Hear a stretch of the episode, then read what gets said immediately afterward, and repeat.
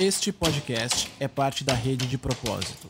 www.rededepropósito.com.br Está começando agora o podcast Mulheres Positivas.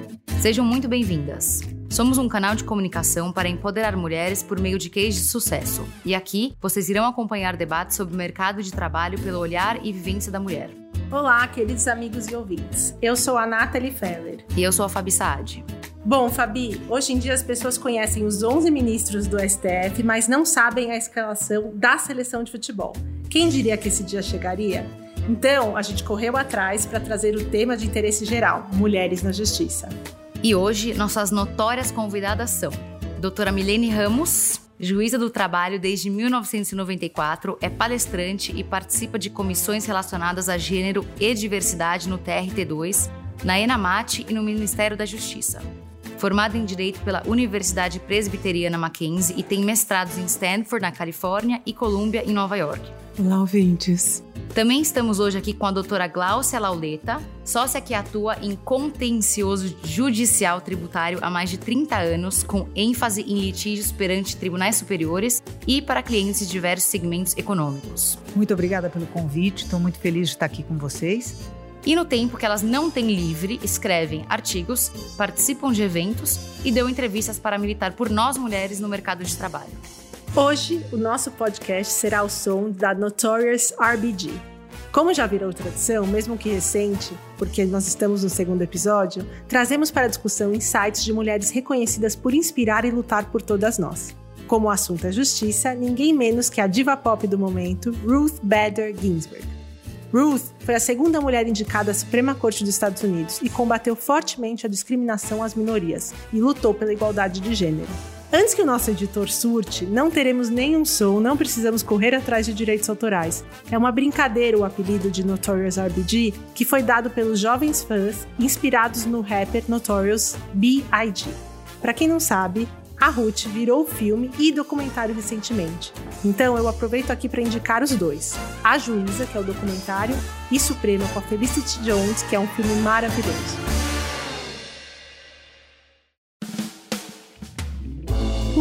Significa contencioso judicial tributário na prática? O que, que você faz no dia a dia? Eu brigo. Basicamente, contencioso é briga. Quando a gente se refere a contencioso, nós estamos nos referindo a um serviço jurídico que diz respeito à possibilidade, ao direito de você, enquanto contribuinte, ingressar judicialmente para ver afastada alguma exigência tributária, evidentemente, porque o contexto aqui é o tributário, que nós julgamos ilegal ou inconstitucional.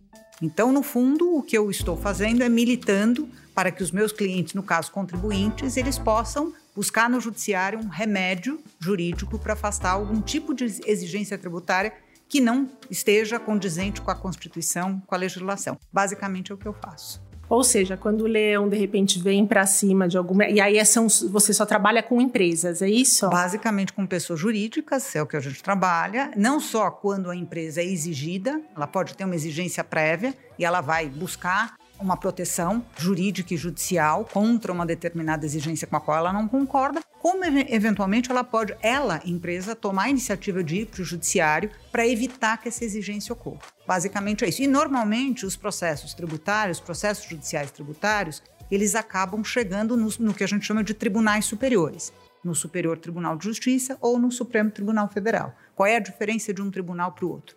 Superior Tribunal de Justiça trata de matéria relacionada à legislação Federal.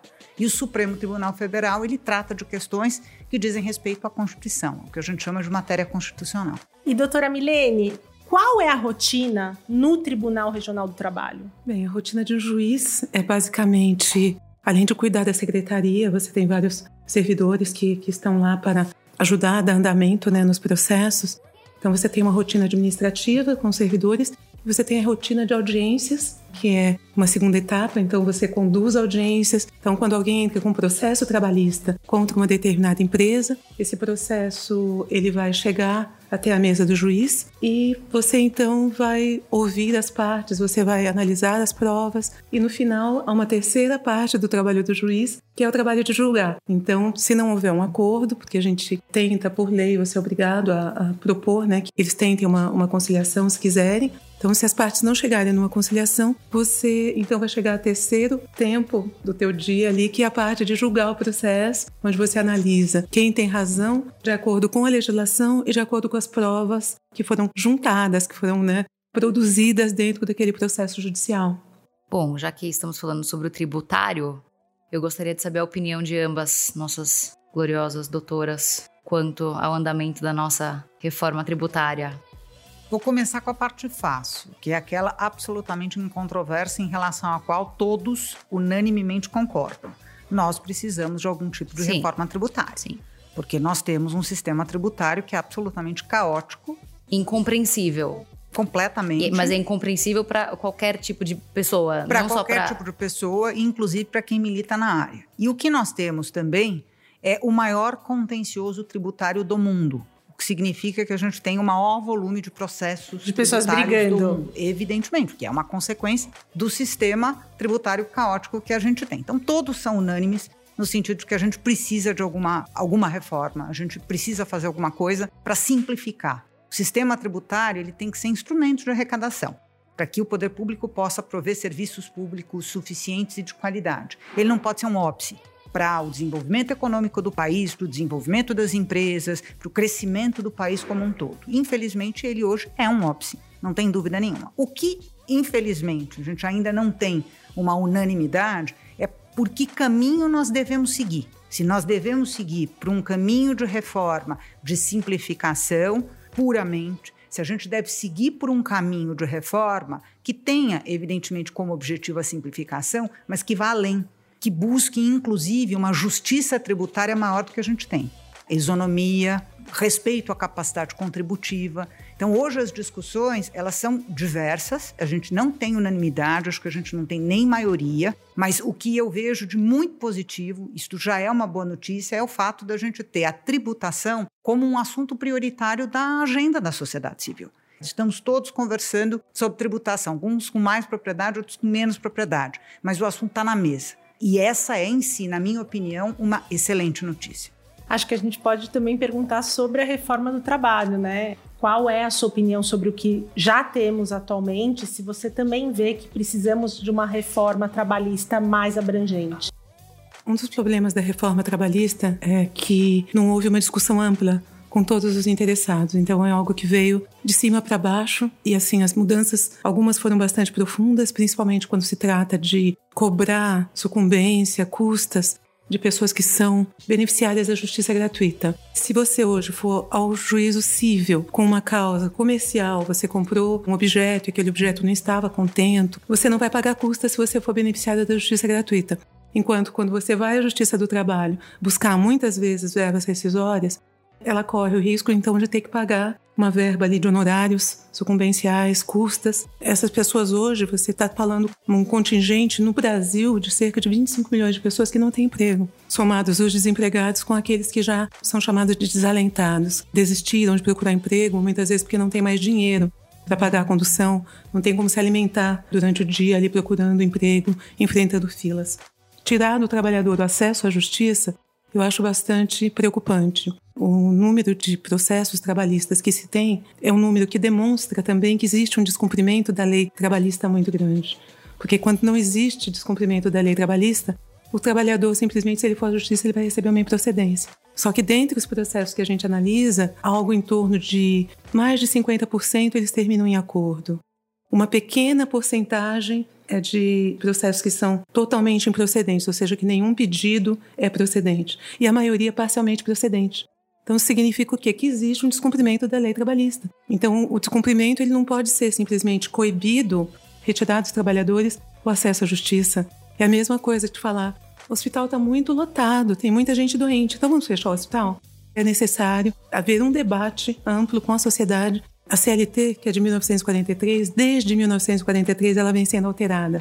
Então, dizer que era uma lei obsoleta não é algo que possa se sustentar. E eu queria só fazer um, um comentário com relação à questão tributária.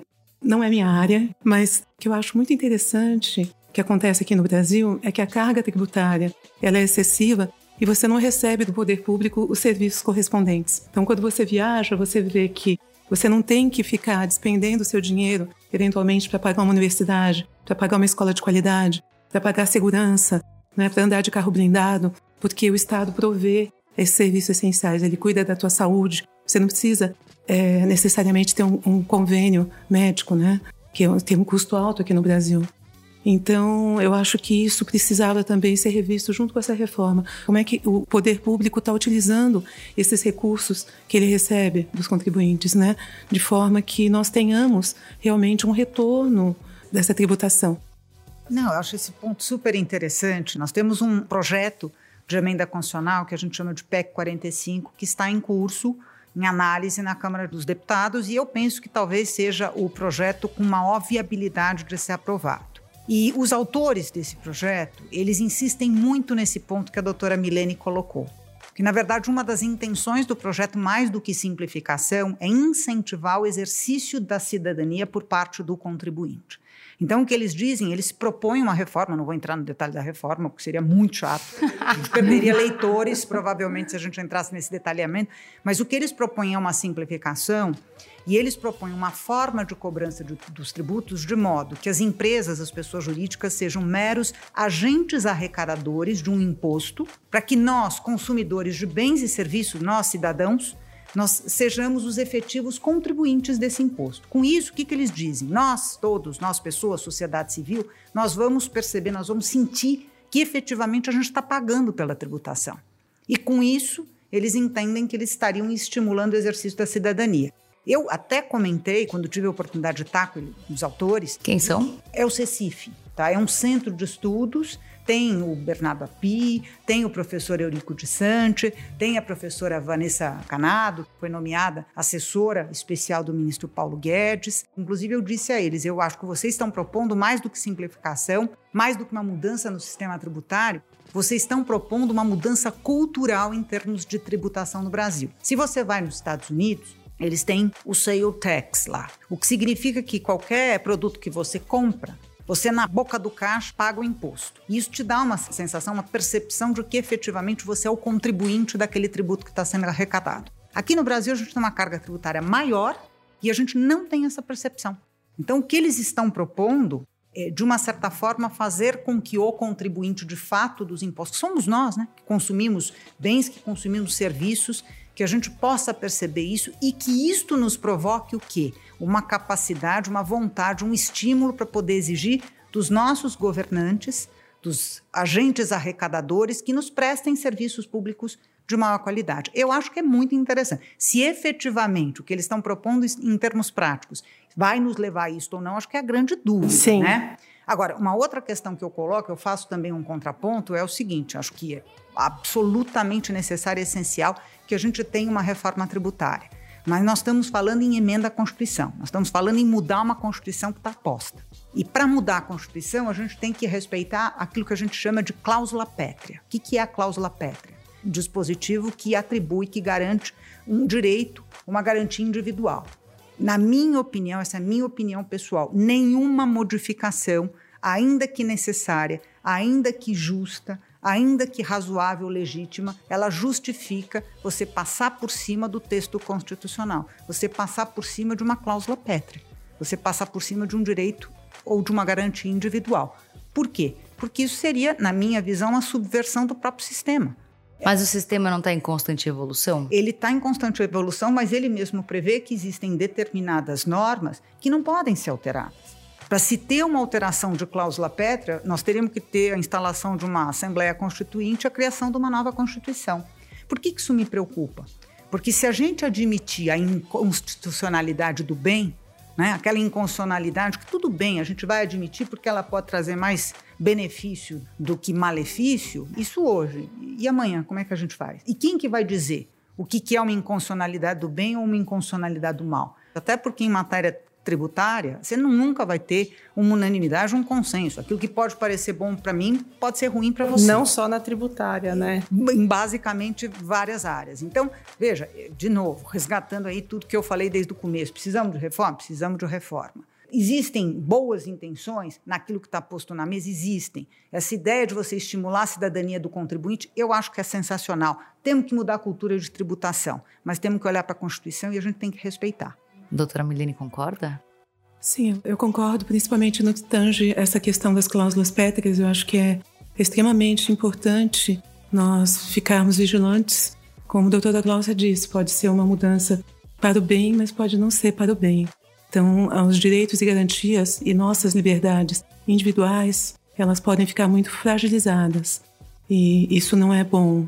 O Estado, ele precisa garantir à população que nós tenhamos sempre as nossas garantias, os nossos direitos e as cláusulas pétreas elas têm a ver com várias dessas garantias que são importantes para a nossa liberdade e para o exercício da democracia. Posso pegar um gancho? Pois não. Num ambiente de absoluta polarização que a gente vive hoje no Brasil, acho que a gente nunca viveu uma polarização do nível que a gente está enfrentando hoje. É ainda mais importante nós termos uma Constituição, é só o que nos garante.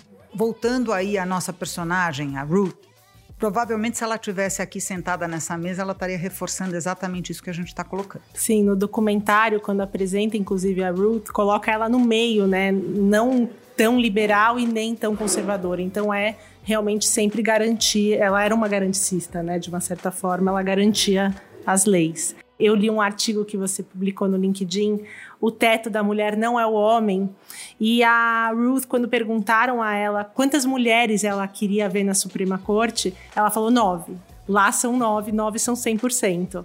E aí foi polêmico e eu acho que tem um pouco a ver com o seu artigo que o teto da mulher não é o homem. A gente não está lutando pela equidade de gênero, pela igualdade, não seria então 50%?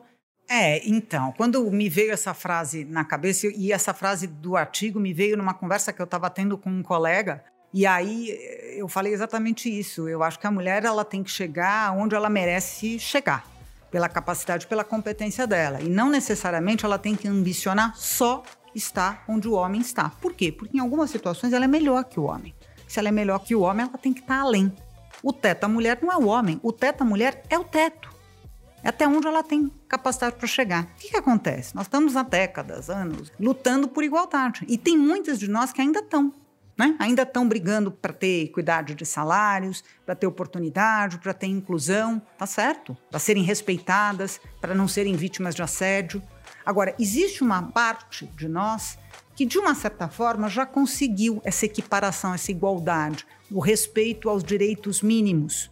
Perfeitamente, muito bom. Chegamos até aqui. Mas por que, que a gente não pode querer mais? Da mesma forma que o homem, se ele é melhor do que a mulher ou do que um outro homem, não importa, ele também merece além. Essa é a verdadeira meritocracia, na minha concepção. Então, quando a gente fala de igualdade, parece que o nosso teto é até onde o homem chegou. Isso depende muito. Se a gente tiver capacidade de ir além, a gente tem que ir além. A gente tem que achar que nós somos merecedoras de ir além.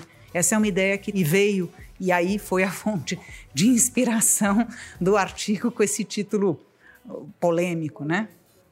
Até hoje perguntam para Ruth sobre essa fala dela de uma forma que foi polêmica e realmente às vezes ela fala, às vezes eu falo até demais, mas enfim, é isso. Ela acha que se já tiveram nove homens, por que não pode ter nove mulheres? Perfeitamente. Se forem merecedoras, certamente deveriam e deverão estar lá. Por tantas décadas, né? Nove homens foi um número bom, por que não?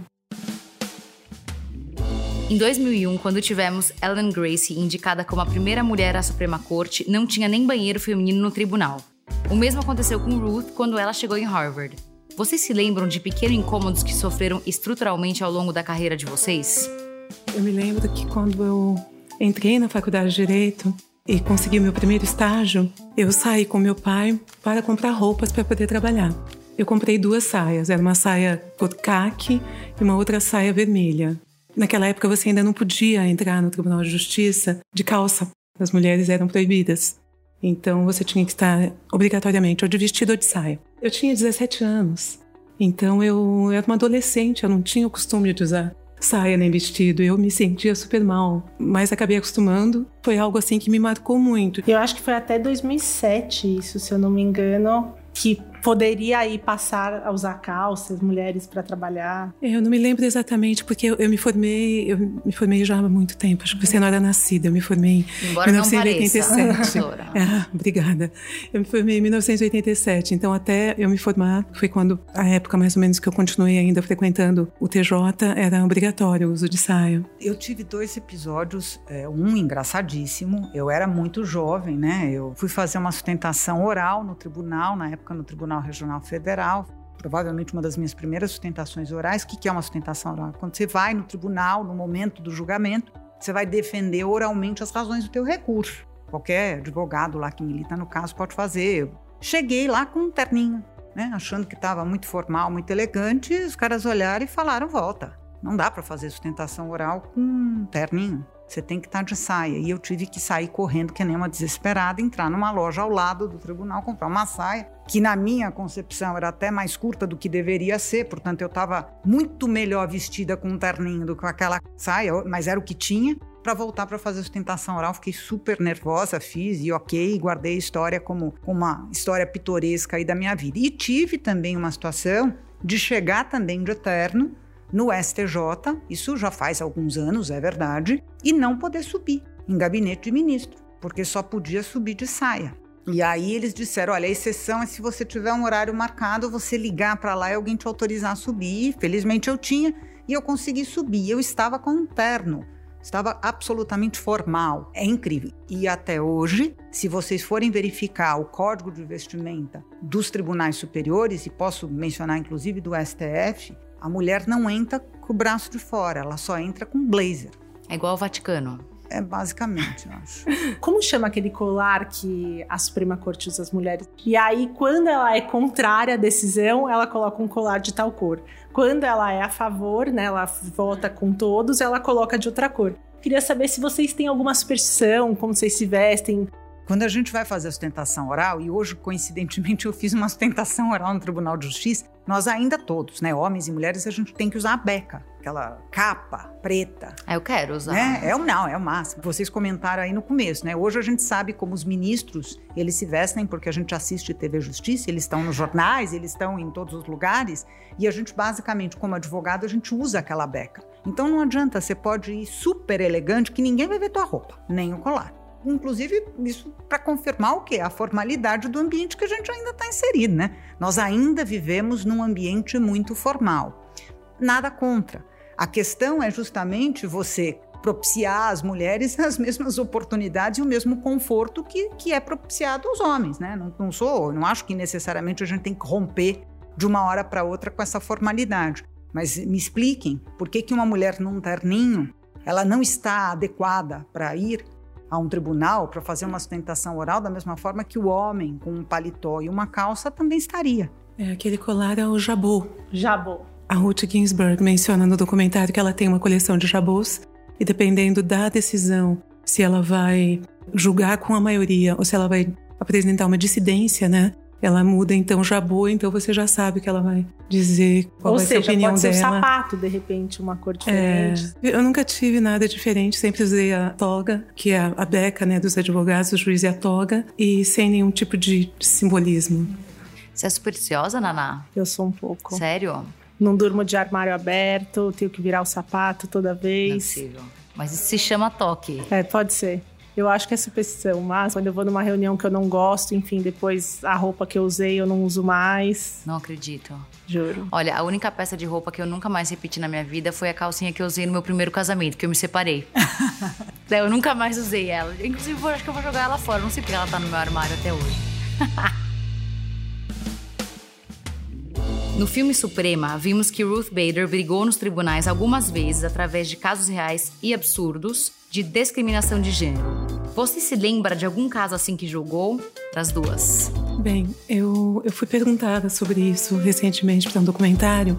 E assim, curiosamente, eu nunca tive nenhum caso em que eu- a reclamante, né, a mulher, venha e peça a equiparação salarial, que é o direito de ganhar o mesmo salário quando você trabalha com um trabalho de igual valor. Nunca eu tive um caso desses em que a, a empregada fala: olha, eu ganho menos por ser mulher. E descobri, pesquisando, um caso que aconteceu recentemente aqui no interior de São Paulo, em que um juiz do trabalho verificou que isso acontecia. Mas por quê?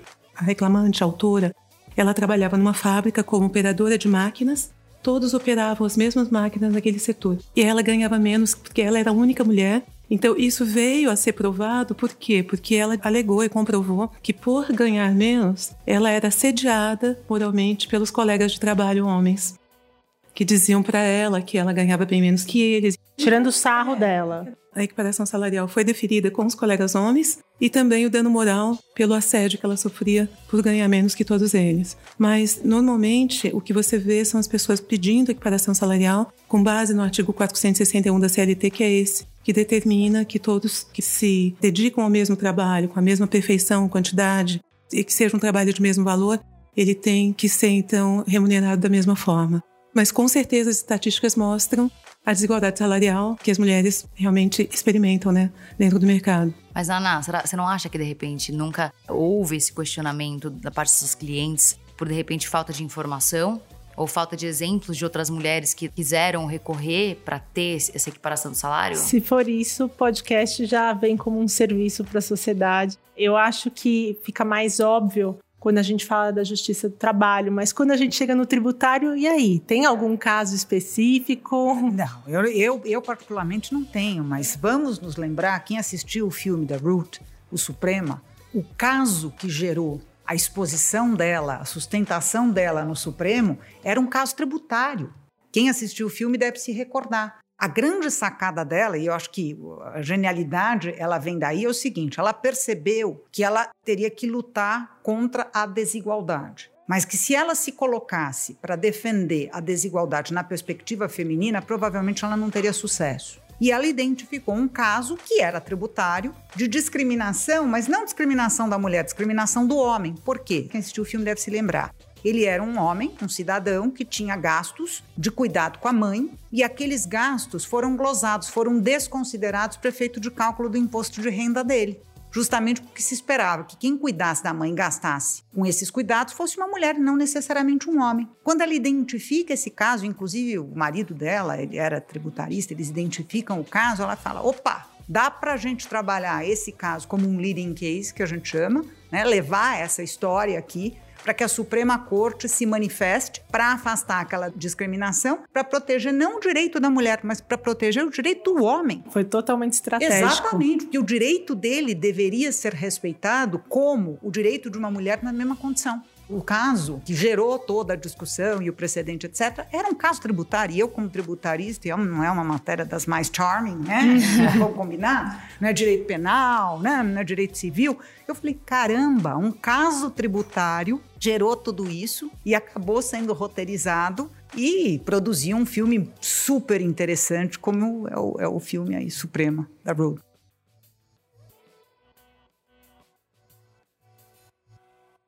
A Ruth ela fala muito sobre o apoio do marido dela e apoio de colegas, marido e alguns colegas. Eu sei que o Matos Filho, o escritório que você trabalha, participa ativamente do movimento He for She. Eu gostaria que você comentasse um sobre o movimento, até para os ouvintes que não conhecem, e qual é a sua opinião sobre esse movimento e, a sua, e se existe a sua atuação e a atuação dos seus colegas de trabalho para este movimento. É, o movimento Rifoshi é uma iniciativa da ONU super premiada, super conhecida, etc.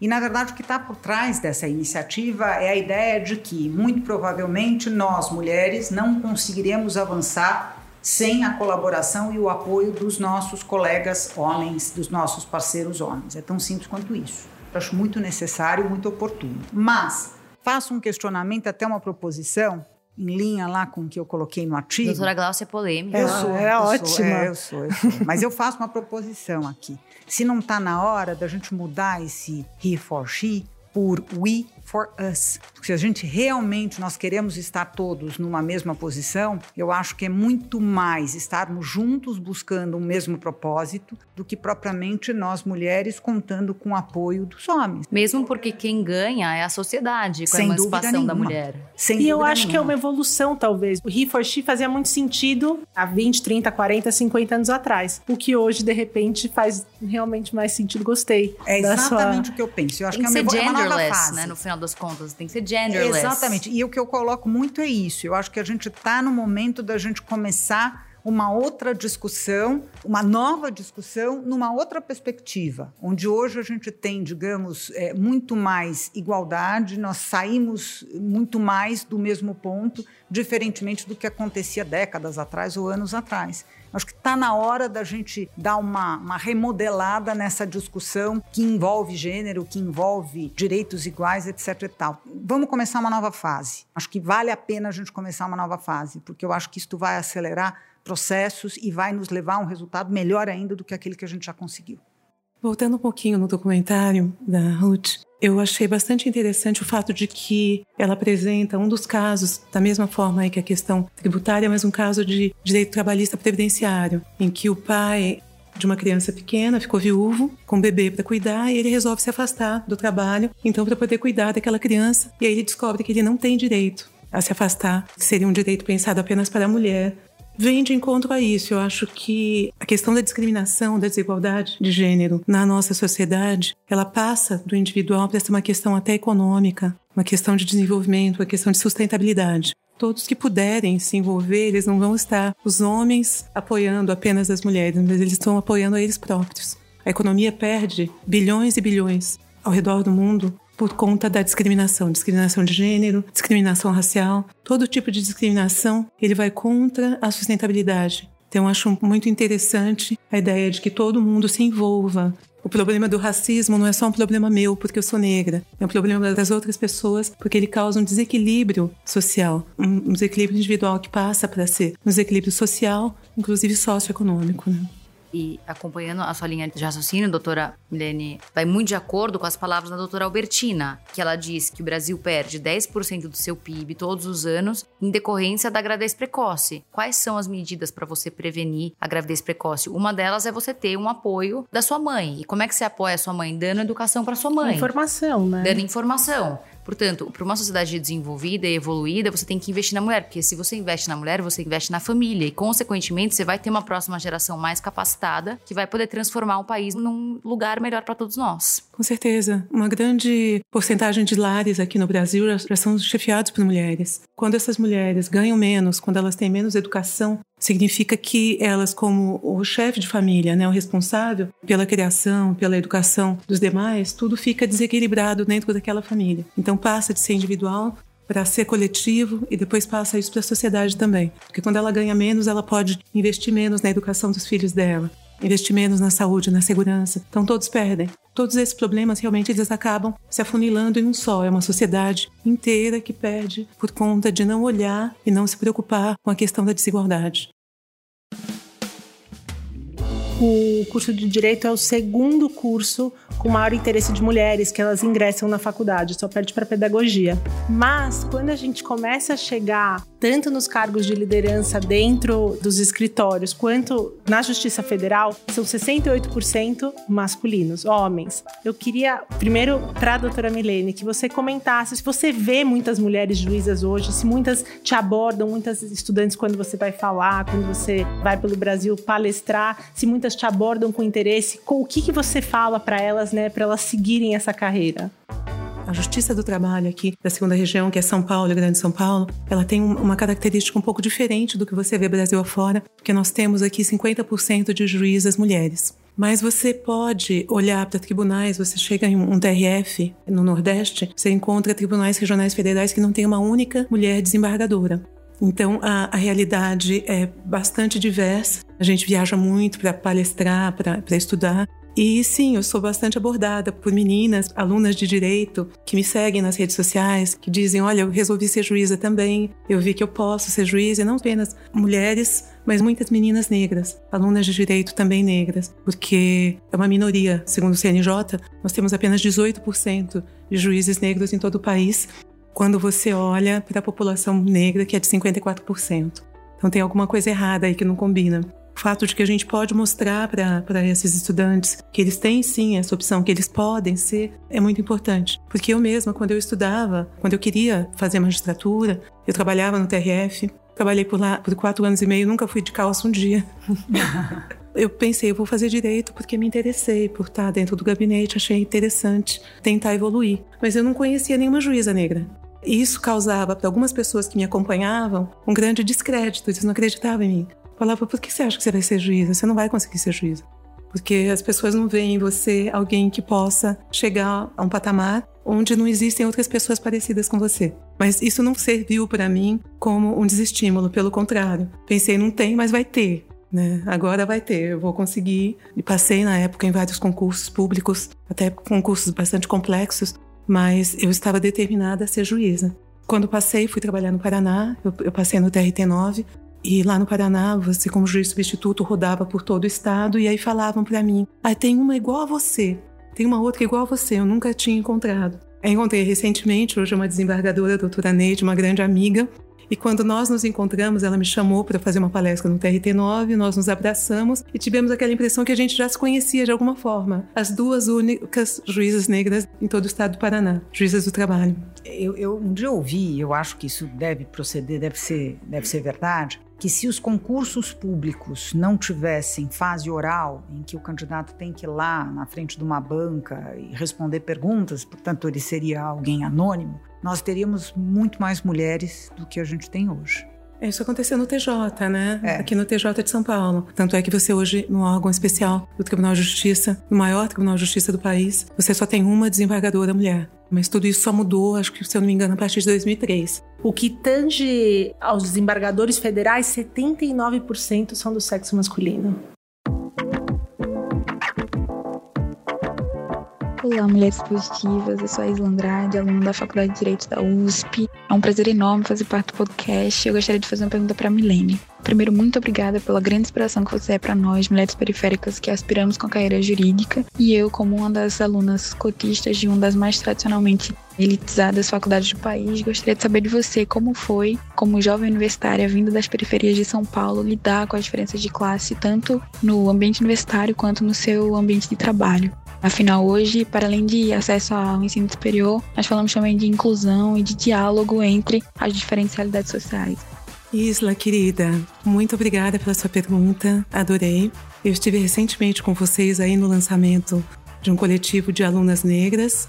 Fiquei super feliz em, em ver esse movimento todo acontecendo. Vocês estão realmente revolucionando o Largo São Francisco. Eu realmente eu vim de uma periferia muito profunda e saí daquela periferia e fui estudar numa universidade também de elite, que é a Universidade Mackenzie aqui em São Paulo. E a experiência para mim foi uma experiência difícil, por quê? Porque apesar de ser ter uma bolsa parcial, eu tô falando de 1983, né? Você não tinha internet, você não tinha computador. Então eu tinha muita dificuldade, por exemplo, para acessar material de estudos, eu não conseguia comprar livros. Então assim, eu ia mal, né, na, em algumas matérias, porque eu não tinha como estudar mesmo, né? Além de ter que tomar dois ônibus, andar muito a pé para poder chegar na faculdade. Mas eu devo te dizer o seguinte, que vale muito a pena ocupar esses espaços. Apesar de que tive uma experiência bastante solitária durante a universidade, eu tive a oportunidade de ainda assim não me enfraquecer, de continuar em frente e acreditar no meu próprio potencial.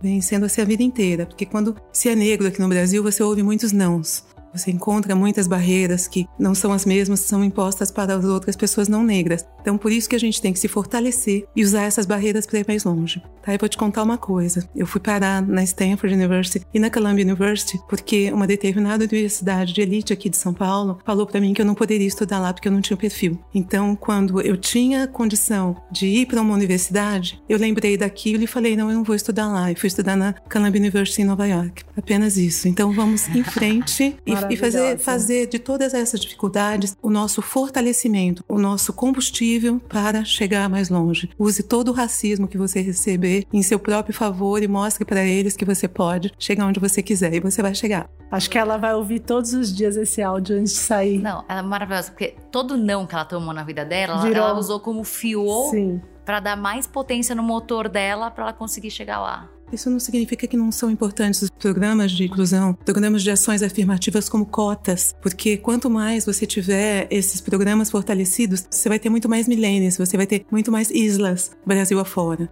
Isso não é algo para dizer, olha, a Milene conseguiu, então você não precisa de cotas. Não. Eu acho que esses programas existem como uma reparação histórica necessária e importante para reequilibrar a nossa sociedade. Força, querida. Tá falado. Bom, eu comentei no nosso último episódio sobre um grupo que eu criei despretensioso de Google Groups com algumas amigas e uma delas me ajudou, inclusive, a produzir esse encontro nosso. A Glaucia aqui hoje é fruto dessa ponte que a Flávia fez. E aí eu pedi para ela mandar uma pergunta para você. Olá, mulheres positivas. Meu nome é Flávia Leardini, sou advogada criminalista aqui no Matos Filho. É um prazer participar do podcast e gostaria de fazer uma pergunta para a Gláucia. Primeiro, quero registrar meu carinho e admiração por você. Obrigada por tanto nos inspirar aqui no escritório. Mas conta pra gente quais são as suas impressões sobre a inclusão feminina no mundo jurídico, pois é perceptível o aumento de mulheres, inclusive em áreas como a minha, historicamente masculina, mas ainda há poucas em cargos de liderança. Para além da palavra inclusão, falamos hoje em capacidade de retenção dessas mulheres. O que devemos fazer para mudar esse cenário? Beijo grande em todas vocês, contem sempre comigo. Eu acho que nós, enquanto sociedade, nós temos que pressionar as corporações para que estejam super atentas à questão, que tornem, que se vejam obrigadas a tornar o ambiente mais acolhedor para as mulheres. A verdade é o seguinte: a gente pode olhar as corporações e a gente vê que a base tem muita mulher, até porque as mulheres vêm das faculdades de direito. É, hoje nós temos mais mulheres do que homens nas faculdades de direito. Nós olhamos os escritórios, vemos muitas mulheres nos escritórios, mas não necessariamente a mesma proporção a gente consegue ver nas lideranças. Bom, ok, pode ter sido incapacidade da mulher, ou pode ter sido falta de oportunidade, ou pode ter sido decisão, mas eu acho que incumbe as, as corporações acolherem essas mulheres e criarem ambientes para que elas façam a decisão por ficar. Porque muitas vezes a mulher ela não fica, ela não almeja crescer dentro da corporação, não necessariamente porque ela não quer. Na grande maioria das vezes ela quer. É isso que eu costumo dizer. Dizer que a mulher não quer é conversa fiada. A mulher quer, como todo mundo quer. A questão é saber qual é o preço que ela vai ter que pagar. Então, se nas corporações nós tivermos ambientes que permitam com que esse preço, ele nunca vai ser um preço barato, não é para a mulher, não vai ser para o homem, não vai ser para ninguém, mas que ele não seja tão caro, muito provavelmente a gente vai ter um contingente de mulheres muito mais motivadas, estimuladas e fazendo a opção por ficar, por crescer, por ambicionar. Então aí eu volto lá, o teto da mulher não é homem, não é mesmo. O teto da mulher é o teto que ela quiser ter para ela e que as mulheres em cargos de liderança também sejam tomadores de decisões, né? E não só cargos de liderança às vezes ilustrativos, que elas tenham também o poder de decisão e ali na mesa fazer o que precisa ser feito. Sem dúvida, até porque diversidade é performance. Tem o lado humano. A gente quer uma sociedade melhor, mais igual. A gente quer oportunidade para todo mundo. Claro que a gente quer. Mas diversidade é business, é negócio, é performance. E as corporações que se tocarem disso antes, elas vão ter uma vantagem competitiva. Não tenho dúvida disso. Então faz parte do nosso core. Nós estamos fazendo isso para ter uma sociedade melhor? Claro. Para melhorar a vida das pessoas? Claro. Para chegar num lugar bacana para todo mundo? Claro. Mas isso também é business. Gente, é performance. Isso todas as pesquisas mostram. Grupos diversos têm melhores performances do que grupos não diversos. É tão simples quanto isso líderes das corporações, eu acho que eles têm que estar muito atentos e quem tiver maior atenção e maior consciência disso vai ter uma vantagem no seu mercado, não importa que mercado. mercado jurídico é um dos mercados, em qualquer outro. É assim que eu penso. Gostaria de convidar vocês para nos acompanharem diariamente pelo portal de propósito.com.br com Demudo e também pelas nossas redes sociais, arroba Portal de Propósito no Instagram, facebook.com barra Portal de Propósito e de Propósito no YouTube. Até a próxima. Nos vemos, Fabi. Obrigada. Obrigada a você.